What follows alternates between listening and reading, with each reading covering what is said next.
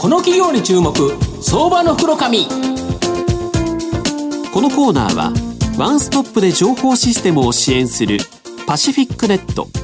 東京 IPOIR ストリートを運営する IR コンサルティング会社フィナンテックの提供 SBI 証券の政策協力でお送りします。ここからは相場の福の神 SBI 証券投資調査部シニアマーケットアナリスト藤本信一さんとともにお送りいたします。藤本さんこんにちは。毎度相場の福の神こと藤本でございます。よろしくお願いいたします。今日まあ巨人戦あると思うんですが今日菅野を打ち込めばですね まあこれはですね今年は強いなと。盤石になってますから、ね、盤石になってきたなと。負ければやっぱりなという感じだと思います。で今日はぜひやっていただきたいんですけど今日は、えー、証券コードが、えー、6166東証マザーズ上場中村長子代表取締役社長の井上誠さんにお越しいただいてます。井上さん、よろしくお願いします。よろしくお願いします。よろしくお願いします。よろしくお願いします。中村長子は東証マザーズ上場で株価が今2108円、売買単位100株ですから、まあ、約21万円で買えるという形になります。大阪府堺市にですね、本社があるシリコンインゴットから太陽電池などのですね、電子材料のウェハを切り出す際に使われているダイヤモンドワイヤー、これが主力製品の企業です。で、ダイヤモンドワイヤーというのは、細いピアノ線にですね、ダイヤモンドの塗流、これを固定した糸状のですね、切断工具のことで、まあ、2017年3月期ですね、海外売上高比率が約73%高く、まあ、中国中心にですね、海外での、えー、販売が過半という形になります。昨年はですね、ダイヤモンドワイヤーの、え、中国での供給過剰から価格が下落、赤字に転落したんですが、今期は太陽電池市場が中国を中心に拡大傾向にあることに加え、主に竹小シリコンインゴットのスライス工程において、え、ダイヤモンドワイヤーを使用する、えー、固定塗流方式への移行が急速に進んでいて、まあ、このダイヤモンドワイヤーの需要は拡大していると。で、黒字転換予定になっています。で、またこの、えー、このダイヤモンドワイヤー販売事業のですね、比率が高いため、まあ、事業構造改革として新規事業、こちらにですね、注力されていて、まあ、国立研究開発法人、産業技術総合研究所、いわゆる産総研ですね。こちらと共同開発してですね、創薬の開発プロセスを、えー、めぐるですね、化学物質の合成を自動化することで、まあ、合成工程の効率化を図っていく。難しいな。化合物の、えー、受託合成、受託研究を行うですね、マイクロリアクター関連事業と、まあ、東京大学と共同開発しているですね、ナノサイズのゼオライト関連事業の2つに注力していると。まあ、今期はですね、まあ、主力ダイヤモンド事業で、えー、ダイヤモンドワイヤー事業でですね、黒字転換が見込まれ、2つの新規事業が、まあ、大きな可能性があるという企業だと思うんですが、社長、この主力のダイヤモンドワイヤー事業、えー、現状とですね、はい、今後の見通しを教えていただきたいんですが、はい、はい、あの当社のダイヤモンドワイヤー事業は、前期におきまして、まあ、非常に苦しい年であります、はい、大きな構造改革を行いました。はい。あの具体的には、その当時の約90%の販売を依存していた顧客、ここから無理な要求を突きつけられます、まあ、これを跳ねつけたと、うん、えー、いうことから、まあ、新たな販路開拓をしないといけなくなったと、まあ、いう年になります。うん、まあ、これはあの業績の大きな悪化という痛みを伴うことになりましたが、うん、まあ、幸いにあの大きな成果を得るに今、至っております。特にですね、はい、あのマーケット全体、太陽電池全体の3分の2を占める竹市市場というところを開拓することにつながっておりまして、この竹市市場は今まで、ま、あのダイヤモンドワイヤーが全く使われていない、まさにブルーオーシャンの状況でありまして、まあ、そこにマーケットが広がるという成果につながり、まあ、これが今後の中心戦略になってまいります。しかもですね、あの当社のワイヤーが中国製、まあ、ライバルの中国製に比べて非常に性能優位であると。いうふうな情報にも接しておりまして、これはまあ非常に力強いものになります。でまあ、今期の方針なんですけれども、この竹所市場、うん、えー、このブルーオーシャンを中心に、えーまあ、販売量を拡大をして、V 字回復を狙っております。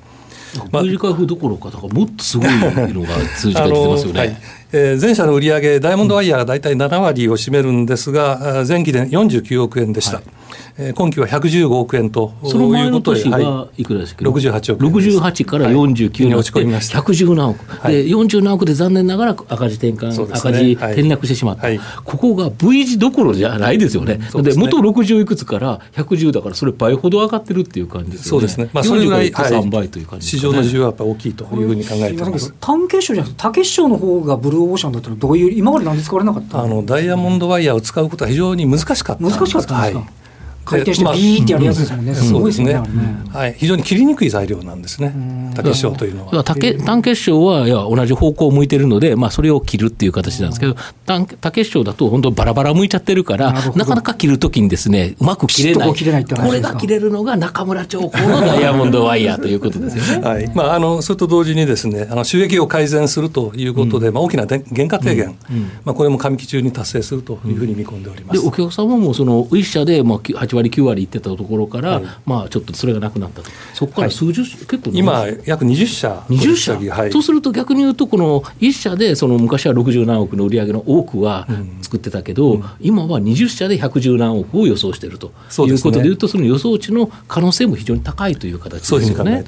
なるほど。であと2つ目、あの2つですね、いろんなあの研究開発されてるんですけど、まあ、この産総研と共同開発していて、最終的にはですね製薬会社から公的機関からですね創薬での自宅合成、自宅研究を受けることが目的のこのマイクロリアクター関連事業、これって何なんですかね？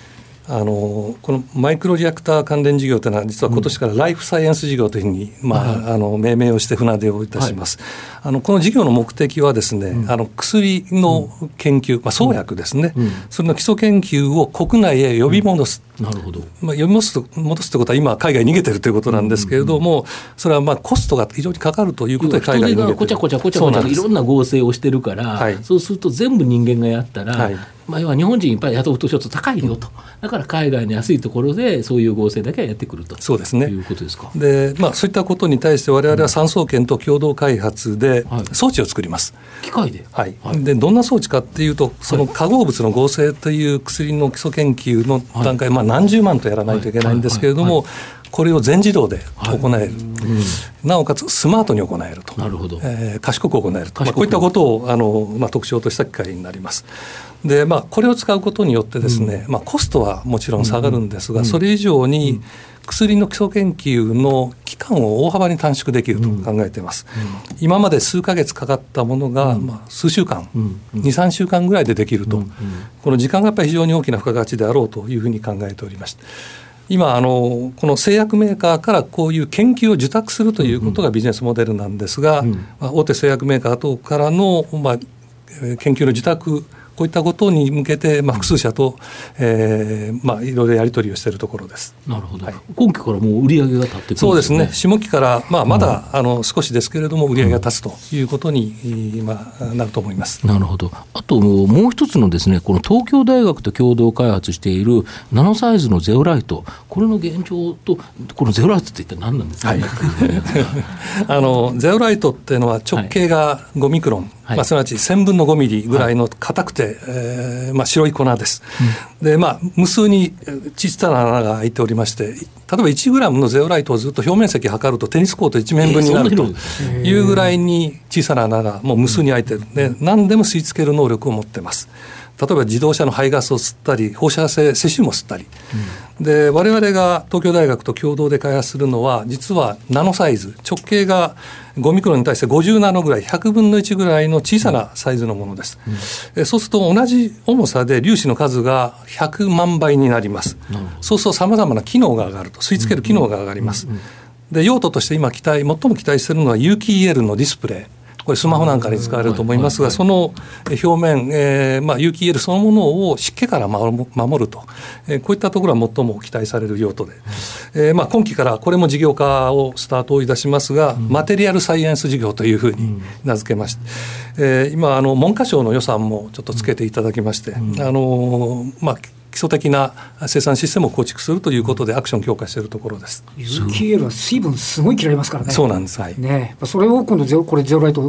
本社も使うとそれをうまくできるそうですね。なおかつ透明なフィルムができるというのが特徴です。あの粒子がもう光の波長よりも短いあ小さいので。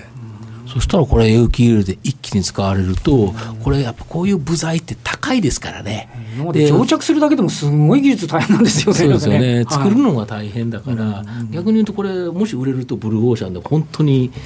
そうですね美味しいビジネスになるっていう感じですかね。頑張りたいと思いますなるほど。で、四つ目質問なんですけど、今後の御社の成長を引っ張るものを教えていただきたいんですが。あのまずは何といってもダイヤモンドワイヤー販売事業、まあ、これが事業規模を拡大させ、なおかつやっぱ収益を獲得するエンジンとしてやっぱりさ成長させたいと思ってます。2、3年以内にこの単独事業で200億円ぐらい、えーまあ、営業利益で10%以上ということを達成したいと思います。まあ、その次に医療、環境というところ、さっき申し上げたライフサイエンス、マテリアルサイエンス、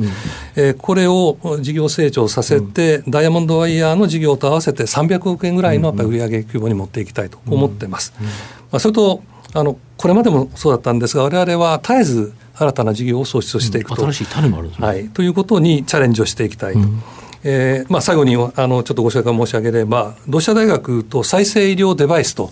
いうことに対する研究もスタートしました、これはあの血管などの人工血管などの人工器官です。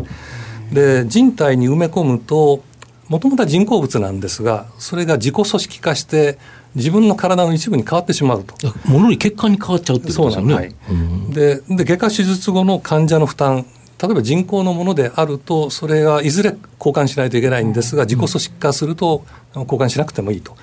いうことで、まあ、この人工器官開発に関しては3から5年後ぐらいのまあ事業化を目指していきたいと、えー今こういうふうに考えております。もう培った技術でそれができるっていう理解でよろしいわけですか。あの私どもの子会社日本ノゼルという会社が実はあの繊維を作る技術を持ってまして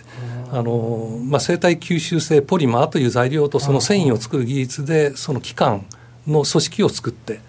えーということでこの組み合わせ技術で、まあ、まさに以降連携だというふうに思ってます。